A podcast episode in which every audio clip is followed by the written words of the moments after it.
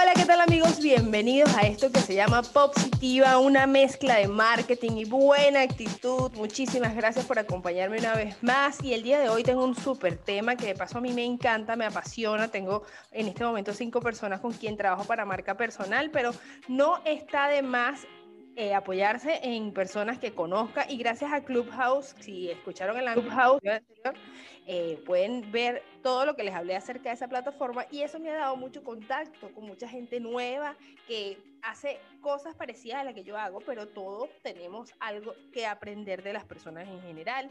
Y hoy me acompaña Leo Parra. Leo, por favor, bienvenido, gracias por estar aquí. Aquí, esto, esto me, me llena de mucha emoción, por eso es que pues lo tengo aquí. Vamos a dar la bienvenida a Leo Parra colombiano extraordinario que se dedica a la marca personal y él mismo se va a presentar. Cuéntame, Leo. Muchas gracias, Maribel, por, por la invitación. Todo muy bien. Por aquí estamos trabajando en este momento desde los Estados Unidos para la comunidad latina en cualquier parte del mundo. Yo soy mentor en marca personal y básicamente me dedico a ayudarle a las personas a trabajar toda su marca personal desde el pilar emocional el pilar técnico y el pilar social para que sea una marca de alto impacto. Qué, maravilloso. Muchas personas, eh, los que no saben, para los que no saben qué es marca personal, ¿cómo define Leo Parra la marca personal? La marca personal es todo lo que tu audiencia percibe de ti. Puedes tú pensar que eres una persona muy alegre, pero si la audiencia está percibiendo todo lo contrario, pues en realidad eso, de eso es lo que se está nutriendo tu marca personal. Sí, entonces tenemos que tener, cuidado cómo manejamos esa marca porque, bueno, básicamente es lo que la gente dice de ti cuando tú no estás, ¿no? Pudiésemos definir. Claro. Buenísimo. Total, total. Y cuéntame por qué... Jeff Bezos... Dime, dime. No, te decía que Jeff Bezos define la marca personal como todo lo que las personas dicen de ti cuando cierras la puerta y te vas. Y es básicamente lo que pasa, por ejemplo, en una reunión o en un espacio de networking. Cuando tú ya te vas y la gente empieza a hablar de ti, eso es en realidad de lo que, de lo que se forma la marca personal.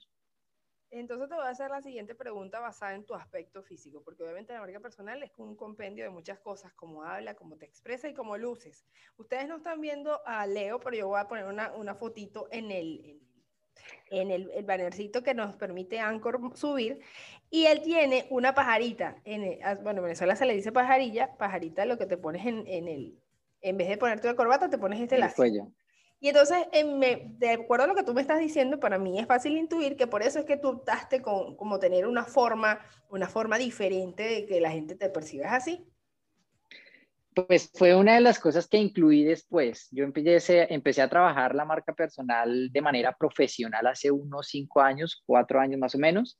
Eh, y, en ese proceso de buscar la diferenciación llega el corbatín a mi vida es un regalo que me hace una persona muy especial y, básicamente pues lo adopto y, básicamente analizando dos cosas. Primero, cómo me sentía yo y segundo, cómo lo percibía las personas con las que yo me relacionaba. Y ambas cosas fueron positivas. Entonces el corbatín, como lo llamamos en Colombia, la pajarita en Venezuela, el moño creo que lo llaman en Perú, si no estoy mal, Em, entonces eh, lo adopté dentro de mi marca personal y ya trabajando basado en eso, pues decidí sacar un logo que por, para mí en, el tema de marca personal es un tema opcional. Tú puedes simplemente tener tu firma, tu nombre y ya está, pero yo decidí sacar un icono eh, que me representara cuando yo no estuviera, ¿sí? Y ese icono pues fue basado también en el corbatín y alrededor de eso pues he empezado a hacer varias cosas y, y ha sido bastante interesante pasa mucho, eh, y te felicito por eso, porque pasa mucho que la gente eh, que trabajamos para asesorar a otros o para hacer mentoring a otras personas, en casa de herrero cuchillo de palo. Entonces en esta oportunidad yo te tengo que aplaudir porque definitivamente este, tú definitivamente no eres de ese grupo, ese pequeño grupo de personas, así que bueno, para mí eso es es suficiente para saber que estoy hablando con una persona eh, de, mucha, de mucha congruencia, porque así a veces nos falta ¿no? la congruencia. Este, y por cierto, que eh, yo no sé si, si es de tendencia para acá, pero la marca personal se, se como que se volvió tendencia en esta temporada. De hecho, a mí me, es más fácil trabajar con marca personal que con una empresa. ¿Por qué razón? No sé, debe ser que cada quien desarrolla sus habilidades, ¿no? Pero ¿a qué crees que se deba que las personas hayan, hayan como por ejemplo, Virginia Records y Richard Branson? O sea, Richard Branson se conoce como él, como un ícono en, dentro de una empresa, igual Elon Musk. Ya no se habla de la marca, sino de la persona. Cuéntame, ¿qué crees tú que hay detrás de todo eso? Yo creo que básicamente eso está supeditado a tres diferencias que tiene la marca personal de la marca corporativa. La primera y más grande diferencia es que la marca personal tiene rostro. Una marca corporativa nunca va a tener un rostro. En el momento en que tú le pongas un rostro humano, pasa a ser una marca personal. La segunda diferencia es que la marca personal tiene imagen. O sea, toda la marca personal la tienes que vestir. Si tú vas a un evento, si tú estás en pijamas, y para todo, salvo que nos vayamos a duchar, para todo nosotros tenemos que tener eh, un vestuario y ese vestuario pues va a estar acorde a un lugar, a unas circunstancias y demás. Una marca corporativa no la vas a vestir. Por más que tú le pongas un gorrito de Coca-Cola a Coca-Cola, la marca Coca-Cola, no va a ser una persona. Y la tercera, la tercera diferencia es que cuando se abren los espacios de networking, que por demás es de lo que más aporta valor, y tú lo decías al principio, eh, por ejemplo, Clubhouse es una herramienta que permite hacer networking. Allí quienes llegan son las personas. Cuando tú llegas a un evento, tú no te presentas, hola, soy Chevrolet o hola, soy Audi, sino, hola, soy el director de mercadeo de tal empresa, soy el director ejecutivo de tal otra, y en realidad el networking lo hacen las personas. Y pues desde hace un tiempo para acá hemos empezado a, a ver una nueva tendencia que se llama person to person. ¿Sí? Ya las personas, no, ya las empresas no compran empresas, sino las personas compran personas. Creo que esa es la razón fundamental.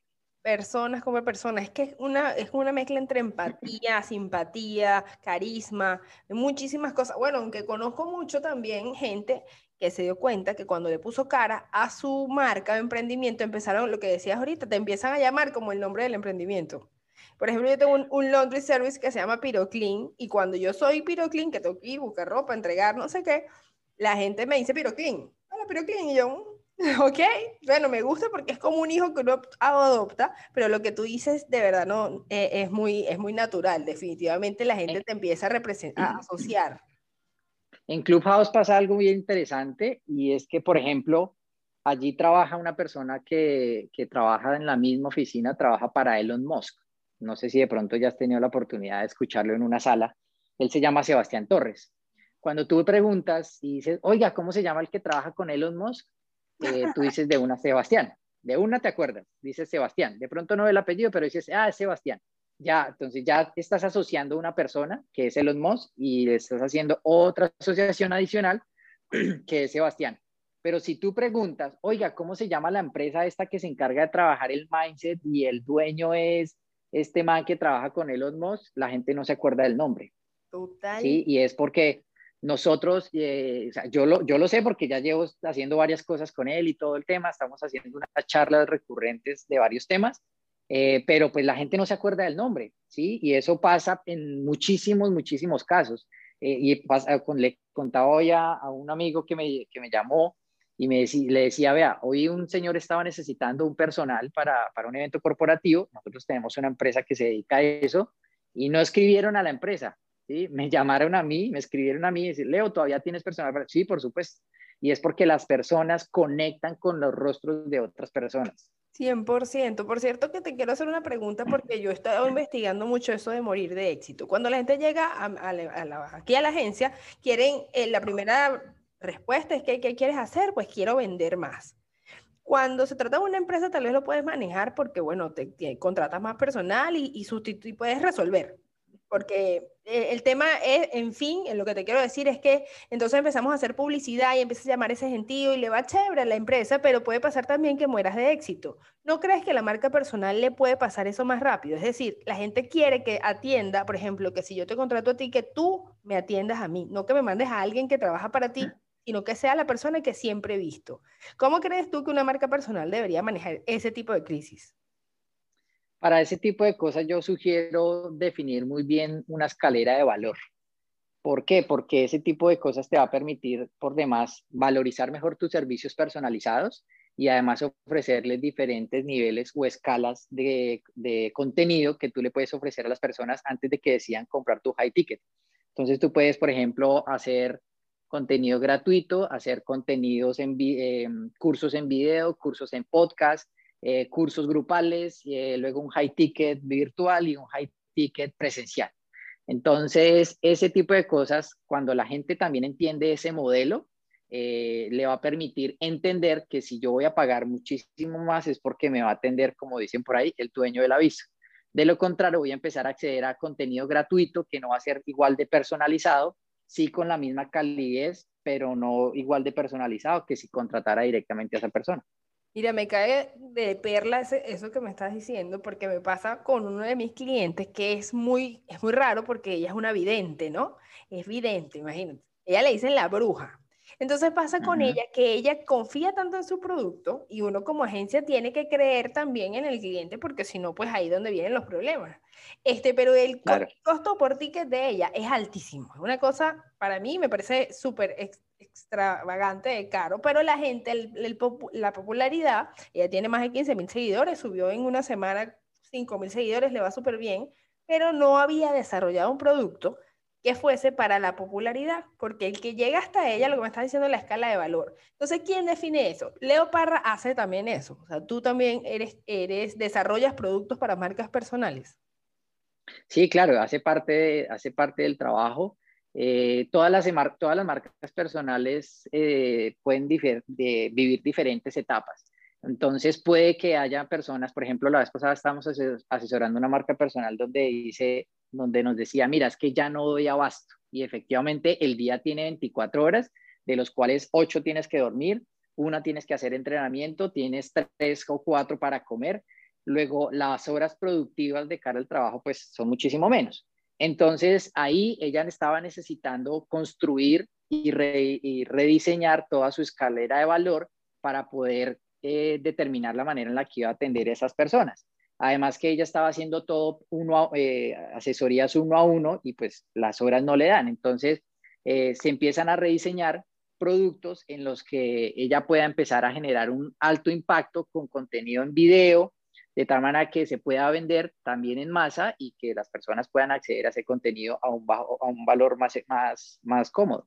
Efectivamente es una de las, de las estrategias que se utilizan y que se tienen que, yo le llamo cliductos, que son productos de estructura, de margen y de, y de, de imagen. Y bueno, este, también las marcas personales lo necesitan porque si no, obviamente monetizarán bien con ese one-on-one, pero pierden una opción que, que obviamente puede ser crecer. de crecer, de escalar, porque precisamente el tema es que la escalabilidad de la marca personal, si no la sabes manejar, por eso siempre deberíamos tener un mentor. Yo siento que de un tiempo para acá no me, me costó mucho entenderlo, pero un mentor es necesario definitivamente si quieres eh, hacerte más ducho o más, o más especialista, ¿no? Tú también tienes tu mentor, Leo. Sí, pues digamos que tengo varios, varios referentes que, que me la paso estudiando pues todo el tiempo. Eh, por ejemplo, ahorita recientemente tengo un mentor en, en public speaking, porque es una de las, pues creo que tengo esa cualidad, sin embargo, siempre tenemos que estar preparándonos para, para hablar en público. Todas las personas necesitamos hablar en público sin la necesidad de que seamos un speaker reconocido en Las Vegas. Eh, todas las personas hablan en público. Entonces, eh, ahorita digamos que llevo trabajando pues con un mentor ese tema de, de public speaking y todo el tiempo pues estoy leyendo, eh, consumo mucho contenido en digital pero pues digamos que para mí Yokoi Kenji es una persona que, que, lo veo como un mentor porque me ha enseñado también otra manera de ver la vida, otra manera de asumir las cosas eh, y dedicarse uno, dedicarle una energía pues a las cosas que de verdad aportan. No, buenísimo, de verdad que yo estoy demasiado contenta de estar contigo aquí en, este, en estos minutos que me dedicaste. Sé que eres una persona sumamente ocupada y por eso no te quiero quitar más tiempo. A todas las personas que nos, eh, nos pueden estar escuchando, cuéntanos cómo podemos saber más acerca de, de ti y cómo te podemos contactar. Claro que sí. Eh, bueno, me pueden buscar como Leo Parra, mentor en marca personal. Pueden buscar en Google o pueden buscar en las redes sociales como mentor en marca personal. O si quieren ir directo a los usuarios, buscan OL Parra eh, en cualquier red social y ahí van a encontrar mi perfil. Va a ser fácilmente identificable por la pajarita o el corbatín que, que tú nombrabas al inicio. Eh, y bueno, básicamente pues ahí van a poder ver a qué me dedico, cómo los puedo ayudar y van a tener pues también la opción ahí de contactarme y básicamente a estudiar la marca personal y ver cómo podemos hacerla crecer de manera interesante y que sea rentable además. Excelente, muchísimas gracias, de verdad que ese mentor está haciendo un excelente trabajo porque en Clubhouse eso fue lo que más me enamoró de ti en el mejor sentido, o sea, estoy casada. porque me, me, parece que manejas muy bien tu, tu, conocimiento y lo sabes expresar, que eso es valioso para cualquier persona que se dedique a marca personal.